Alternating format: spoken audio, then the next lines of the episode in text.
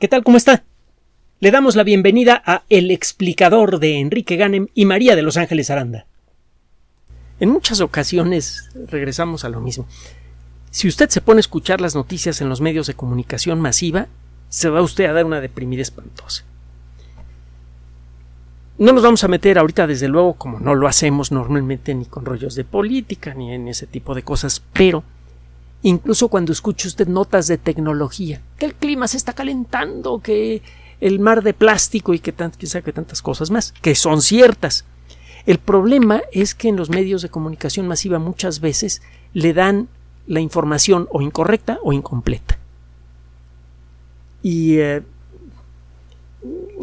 esto a veces es consecuencia de falta de pericia o de o incluso hay intencionalidad generar una una mala sensación eh, colectiva que luego se puede explotar para propósitos comerciales o políticos o lo que usted quiera. Mire, la sociedad humana está enfrentando ahora unos problemas verdaderamente titánicos. Son muy reales esos problemas. Eh, concentrémonos nada más en el asunto de la contaminación ambiental. Realmente es un problema muy serio concentrémonos dentro de ese rollo en los plásticos. Es un problema enorme y con muchas aristas diferentes.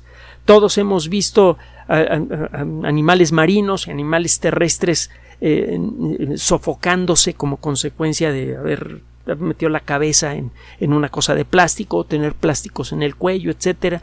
Hay unos videos espectaculares, al mismo tiempo terribles y maravillosos, de gente que se dedica a rescatar focas en playas africanas y, de otras partes del mundo que tienen eh, eh, redes y otras cosas de plástico en el cuello y en otras partes del cuerpo y que amenazan con ahorcarlas o cortarles una extremidad. Y esta gente eh, se pasa meses enteros rescatando animales uno detrás de otro porque la cantidad de plástico que hay tirada en el océano es tremenda. El problema del plástico mm, uno de los elementos más graves del problema del plástico es que el plástico en muchos casos parece eterno. Hay materiales que pueden tardar décadas o siglos en degradarse. Eso por un lado. Y por otro lado, algunos de estos materiales, algunos plásticos, incluyen elementos químicos y compuestos que tienen un efecto negativo en cualquier ser vivo que se expone a ellos. Entonces, cuando esos plásticos se degradan, liberan veneno. Pocas palabras. Entonces, eh, eh, eh, estos plásticos son absolutamente indeseables, pero por otro lado, uno de los aspectos que hacen más deseables a los plásticos en el, mundo moderno, de los aspectos que los hacen más útiles, es precisamente su ah, durabilidad. El hecho de que los plásticos puedan aguantar el clima, el, sol, cambios de perdón, de temperatura, lluvia, etcétera, etcétera, los hace ideales para muchas aplicaciones. De hecho, su misma durabilidad, usada de una manera apropiada, podría convertirse en una bendición ambiental.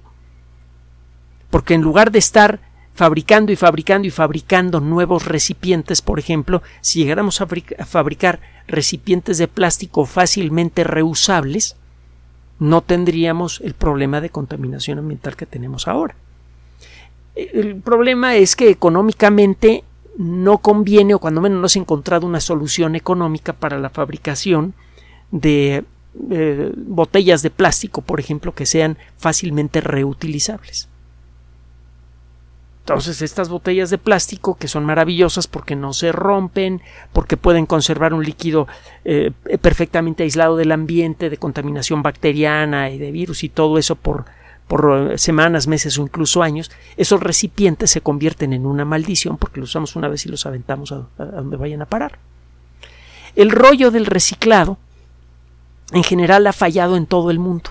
Reciclamos solamente una fracción muy pequeña de todos los materiales que supuestamente son reciclables.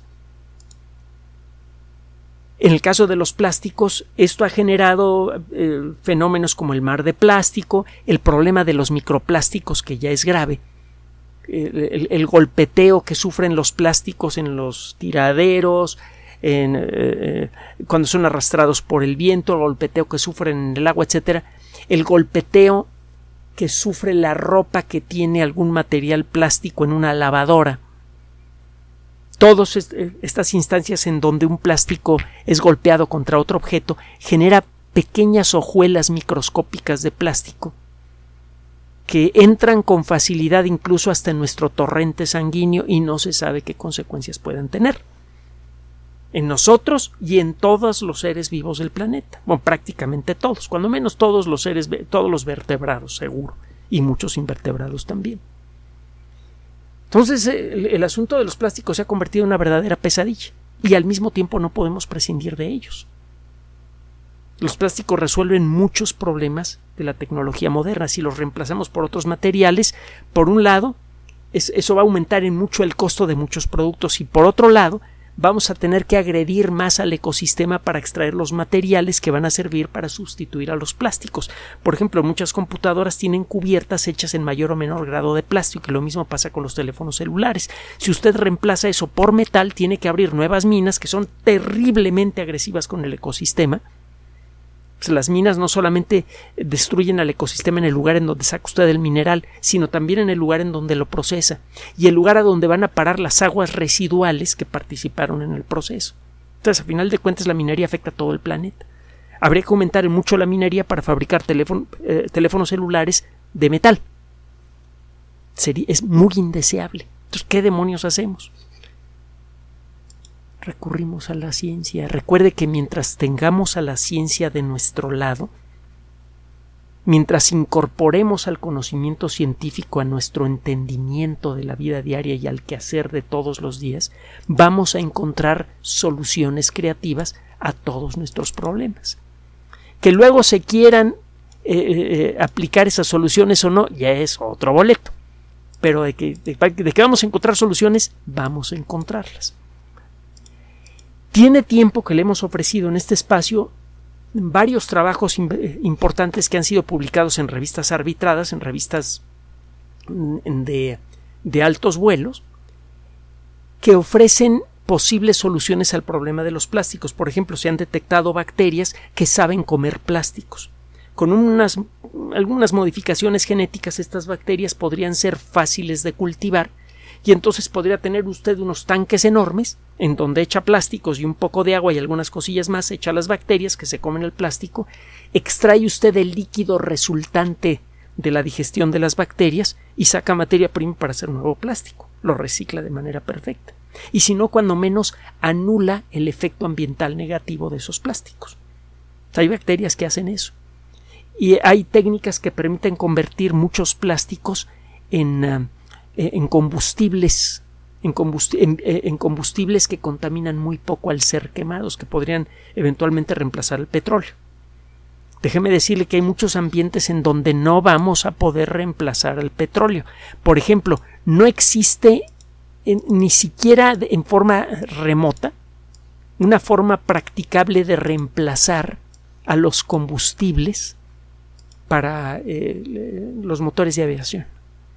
No hay motor eléctrico de aviación que pueda hacer lo que hacen los motores actuales. O sea, hacer un avión jet intercontinental con electricidad es imposible y va a ser imposible por mucho tiempo. Pero si usted logra desarrollar un biocombustible de bajo, de bajo impacto ambiental que se hace a partir de plástico, lo que es basura lo convierte usted en materia prima, se recolecta el plástico de todas partes del mundo y usted hace funcionar la industria de la aviación con menos impacto ambiental porque el combustible es más amigable con el ambiente. Esa es una solución eh, posible también. Bueno, aquí le va otra, todavía más práctica. Acaba de aparecer un artículo en una revista que se llama Chem Catálisis, algo así como eh, catálisis química es una revista de reconocido prestigio. los autores de este trabajo son de la Universidad de California en Boulder. Y eh, en este trabajo, estos investigadores presentan algo que por mucho tiempo se ha considerado como imposible. Hay una, eh, una molécula que se llama, bueno, que, que es un derivado de otra molécula que se llama benzoimidazol. El, el trabajo, por cierto, el, eh, bueno, el no, no, no ofrece el, artículo gratuito. Me costó un poquito de dinero descargarlo, pero valió la pena.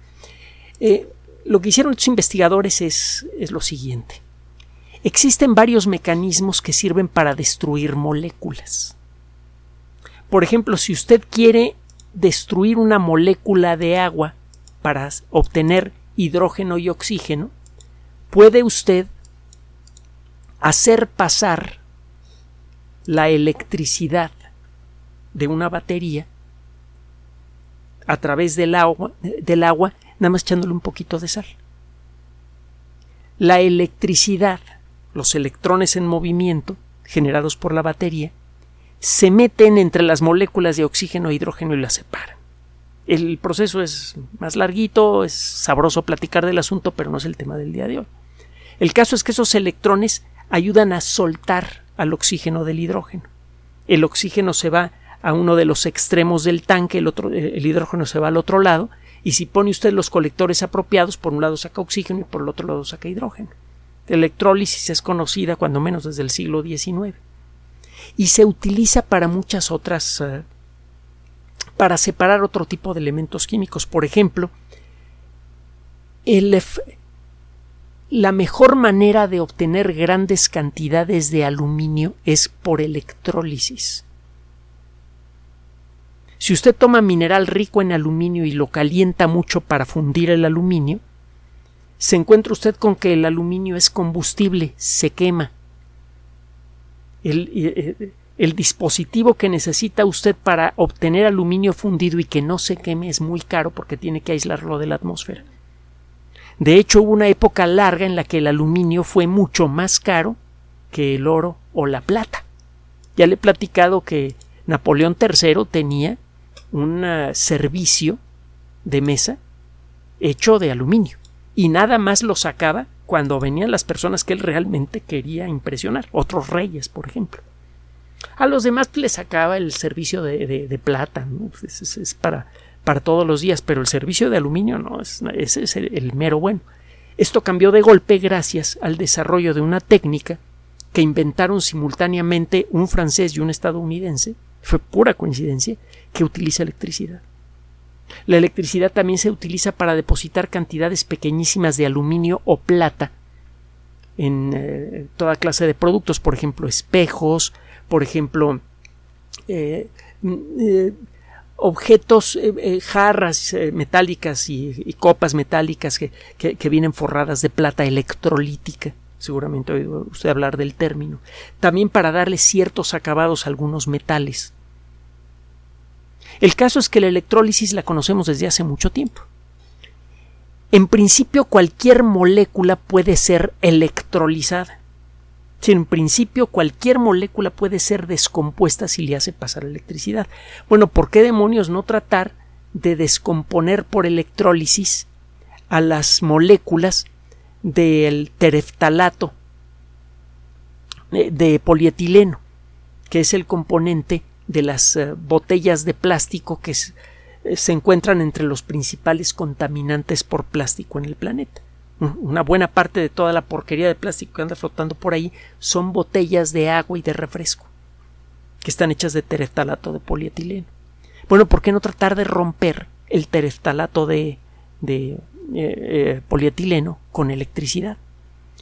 El problema es que esta molécula está muy bien pegadita. La cantidad de electricidad que hay que hacerle pasar al tereftalato de polietileno para romperlo es enorme. Y esto genera un montón de otros problemas. El aparato que utiliza usted para tratar de hacer esto hay que aislarlo de una manera especial. Si no lo hace usted se puede incendiar. La cantidad de energía que tiene que gastar es enorme. Entonces el impacto ambiental de la producción de esa electricidad hace que no valga la pena intentarlo. El costo económico es enorme. No funciona, pues. Este grupo de investigación se puso a estudiar en detalle cuáles son las propiedades moleculares del tereftalato de polietileno. Es una molécula bien conocida para, para la industria eh, vaya, se viene usando desde hace décadas. Sin embargo, su dinámica molecular detallada solamente puede ser simulada con la ayuda de supercomputadoras. El entender exactamente qué están haciendo los electrones en una molécula simple como la de agua se puede hacer. Cuesta un montón de trabajo. Son tres átomos. Si usted agrega un solo átomo más y trata de averiguar cómo, cómo están funcionando los electrones en una molécula de cuatro átomos, híjole, ya es usted la, una de las mejores computadoras del mundo. El tratar de entender la dinámica electrónica de una molécula hecha de moléculas más chicas, el de polietileno es un eh, polímero que está hecho de monómeros, así como una palabra está hecha de letras. Es una molécula grandotota y el, el, conocer cuál es su dinámica molecular para saber exactamente qué circunstancias se necesitan para romper esa molécula es un trabajo que va más allá de la capacidad de los sistemas de cómputo actuales.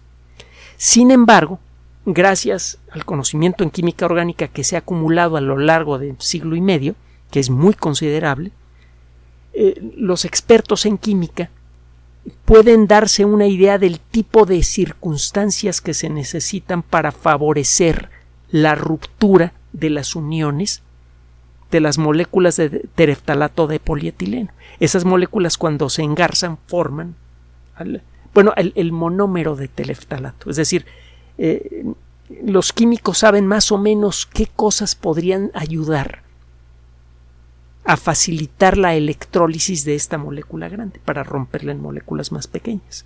Se han hecho varios experimentos.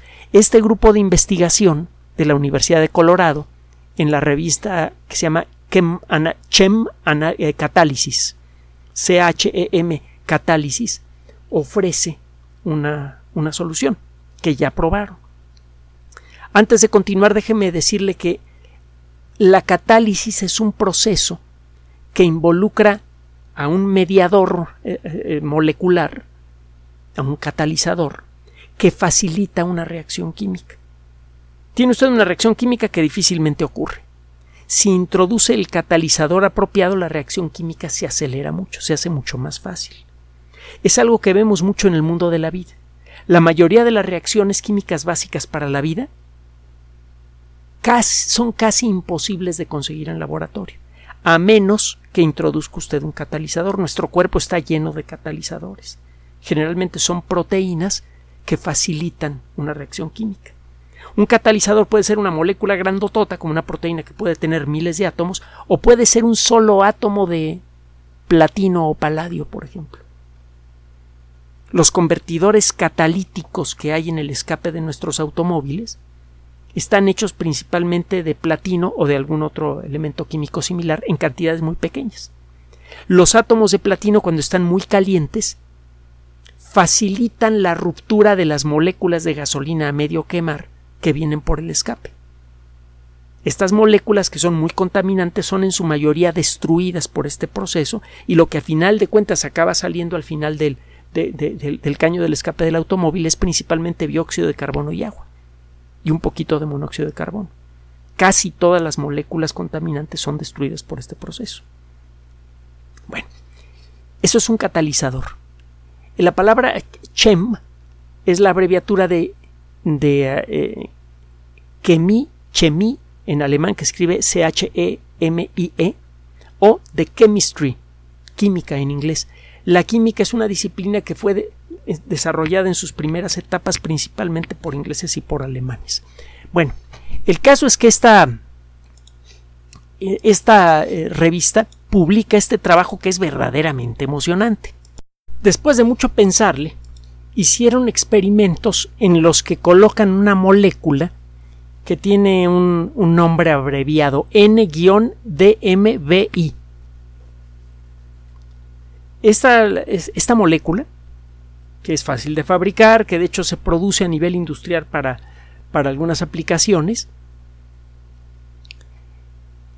se convierte en una especie de catalizador eléctrico que facilita con mucho el paso de la electricidad en los rincones apropiados de la molécula de tereftalato de polietileno.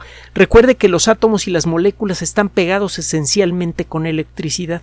Por ejemplo, cuando tiene usted oxígeno e hidrógeno juntos en las circunstancias apropiadas, el oxígeno rápidamente le roba electrones al primer átomo menso que se deje. Y el hidrógeno es un dejado. Con facilidad suelta el único electrón que tiene. Dicen que nunca falta un roto para un descosido, y ese es el caso del hidrógeno con el oxígeno. Uno quiere agarrar electrones y el otro los quiere soltar. En las circunstancias apropiadas, que involucran la liberación de mucha energía, etc., el electroncito del hidrógeno pasa al oxígeno, eso hace que el oxígeno se cargue eléctricamente en forma negativa, y el átomo de hidrógeno que perdió una carga negativa ahora tiene carga eléctrica positiva, las cargas opuestas se atraen, y eso inicia, inicia el acercamiento entre el oxígeno y el hidrógeno por fenómenos que tienen que ver con la mecánica cuántica, el electrón que fue robado por el oxígeno empieza a brincar entre los dos átomos y actúa como una especie de, de liga que los mantiene unidos. Se llama unión covalente. Si usted quiere romper esa unión, tiene que meter un electroncito que elimine el desbalance eléctrico entre el hidrógeno y el oxígeno. De pronto el oxígeno se queda con el electrón que ambiciona tener pero el, hidrógeno se queda con su electrón. Como el hidrógeno queda eléctricamente neutro, se puede separar fácilmente del átomo de, oxígeno. Al, quedar suspendido en agua, ese hidrógeno pierde rápidamente el electrón que había ganado, pero ya está suelto del átomo de oxígeno y tiene carga eléctrica positiva. Si usted pone una placa con carga eléctrica negativa, todos los átomos de hidrógeno que se han liberado, aunque no tengan ya un electrón, son atraídos hacia esa placa y ahí empiezan a salir hacia el exterior y usted los pesca.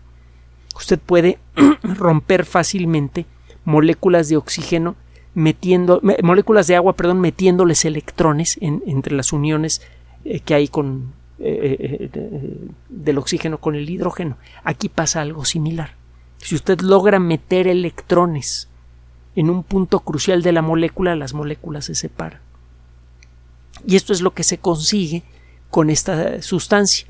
Estos investigadores pusieron en, una mesa de laboratorio con una batería sencilla que genera muy poca corriente eléctrica, un poquito de tereftalato de polietileno en un frasco con esta sustancia. Pusieron 40 miligramos, que es un recorte chiquitito de, de tereftalato, y el proceso tomó varias horas pero lograron romper la molécula. En su estado actual, este conocimiento no sirve para hacer tecnología. Sería muy lento el proceso, pero el acelerar, una vez que consigue usted una reacción química, el, el acelerarla es algo relativamente fácil. Los químicos se saben muchas mañas para acelerar reacciones químicas. Esta reacción se puede acelerar mucho. Lo que no se sabía era si se podía hacer o no, y lo que reportan estos investigadores es que sí. Entonces, en principio, se puede romper tereftalato de polietileno con electricidad. Es una gran noticia, porque sabemos ahora generar electricidad en grandes cantidades, podemos generarla a partir de la energía solar, del sol, pues, con, con fotoceldas, podemos utilizar la forma más limpia de generar grandes cantidades de electricidad que conocemos que es la energía nuclear. Y sí, ya sé que esto le saca ronchas a muchos, pero en la práctica, para generar muchos megawatts de electricidad con mínimo impacto ambiental le conviene usar un reactor nuclear, siempre y cuando sea un reactor de cuarta generación, porque esos utilizan mucho mejor su combustible nuclear, son mucho más seguros y tienen un montón de otras monerías de las que tendremos que hablar también pronto. El caso es que tenemos muchas formas de generar electricidad. Y si esto ocurre de la manera apropiada, usted puede utilizar grandes cantidades de electricidad con muy poco impacto ambiental. Significa que puede usted tomar un montón de botellas de tereftalato de polietileno que están por todas partes del planeta, las puede meter a tanques, triturarlas y eh, luego echar, eh, eh, hacerlas flotar en agua, echarles esta sustancia, hacer pasar electricidad y romperlas en sustancias que luego usted puede vender como materia prima para la fabricación de nuevas botellas. Entonces no solamente está usted eliminando un problema del ambiente, sino que está creando una nueva industria. Fíjese lo bonito que es meter a la ciencia en todo este rollo. Si tiene usted la paciencia suficiente para darle chance a los científicos de hacer su trabajo, le sacan cosas como estas. Lo que era basura ahora se convierte en un tesoro. Recuerde lo siguiente. Los principales contaminadores del mundo en lo que a plástico se refiere son las grandes compañías que venden líquidos embotellados. Y esto sucede porque a pesar de sus mejores esfuerzos, estas compañías no pueden hacerse responsables por el lugar a donde van a parar las botellas que venden. El problema de la contaminación ambiental afecta a todo mundo y es causado por todo mundo. No se puede esperar que sea resuelto nada más por las compañías que fabrican las botellas. Hay que ver a dónde tiramos la basura y hay que ver cómo le exigimos a, las autoridades de cada uno de los países en donde vivimos que esas botellas vayan a parar los centros de reciclado apropiados. Este tipo de descubrimientos, ya para finalizar, abren el camino para nuevos descubrimientos similares. Lo que se aprende en materia de química básica con esto se puede utilizar para tratar de someter a electrólisis a otras formas de plástico. Al poliéster, al nylon, etcétera, etcétera. De poderse conseguir esto, y hay buenos motivos para creer que esto podría pasar, de encontrarse otras formas de someter a electrólisis a las muchas formas de plástico que utilizamos en, el mundo, podríamos crear eh, eh, sistemas que puedan ayudarnos a limpiar el planeta de plásticos en el corto plazo, relativamente corto plazo. Va a ser un problemón tomar a los plásticos de donde están para llevarlos a donde los podemos reciclar, pero lo, lo vamos a poder hacer sobre todo si resulta que ese plástico va a generar dinero por el solo hecho de llevarlo a una fábrica. Nos lo van a comprar para poder sacar de allí materia prima para hacer nuevos plásticos o cualquier otra cosa que se nos ocurra. Esto además nos va a permitir recuperar mucha de la funcionalidad de los buenos plásticos. Piense usted, por ejemplo, eh, tiene usted, por inventarme algo, este, una casa o un departamento y quiere usted ponerle un techo al lugar en donde estaciona usted su automóvil y quiere usted que ese techo que va a estar sometido a la luz, a la lluvia, al granizo, a todo lo que usted quiera, que aguante muchos años sin degradarse. Hay plásticos que son muy buenos para eso, que pueden que, soportan mejor el contacto con la intemperie que los mismísimos metales. Pero quiere que al final de su vida útil ese plástico pueda ser reciclado. Antes no se podía hacer esto. O se hacía usted de un plástico biodegradable que se destruye solito al cabo de poco tiempo como las bolsas de basura, o se conseguía usted un plástico ultraduradero que al final de su vida se iba a convertir en un problema de contaminación. Ya puede conseguir lo mejor de dos mundos, o cuando menos ya empezamos a atisbar la posibilidad de hacerlo. Será ahora cuestión de ver que la gente que se dedica a estos trabajos de investigación recibe el apoyo apropiado y que la colectividad humana se entere de lo que se puede hacer con esa tecnología para que exija su aplicación a gran escala.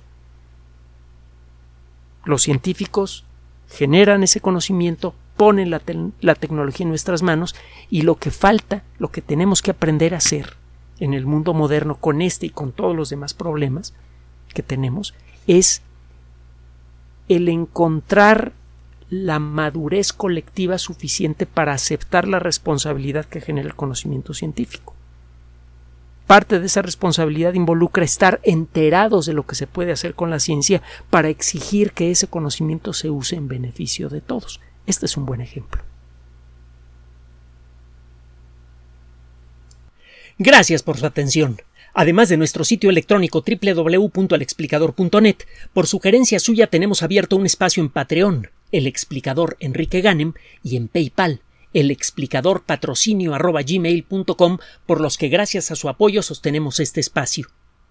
Puede usted descargar gratuitamente estos audios en formato MP3 en Spotify y en iTunes como El Explicador sitio oficial y en SoundCloud como El Explicador y con formato de video en YouTube en El Explicador sitio oficial. Recuerde nuestras redes sociales de siempre, Twitter Enrique-Ganem y en Facebook Enrique Ganem sitio oficial El Explicador y los grupos que usted ya conoce. Finalmente, el explicador siempre somos María de Los Ángeles Aranda y Enrique Ganem. Gracias.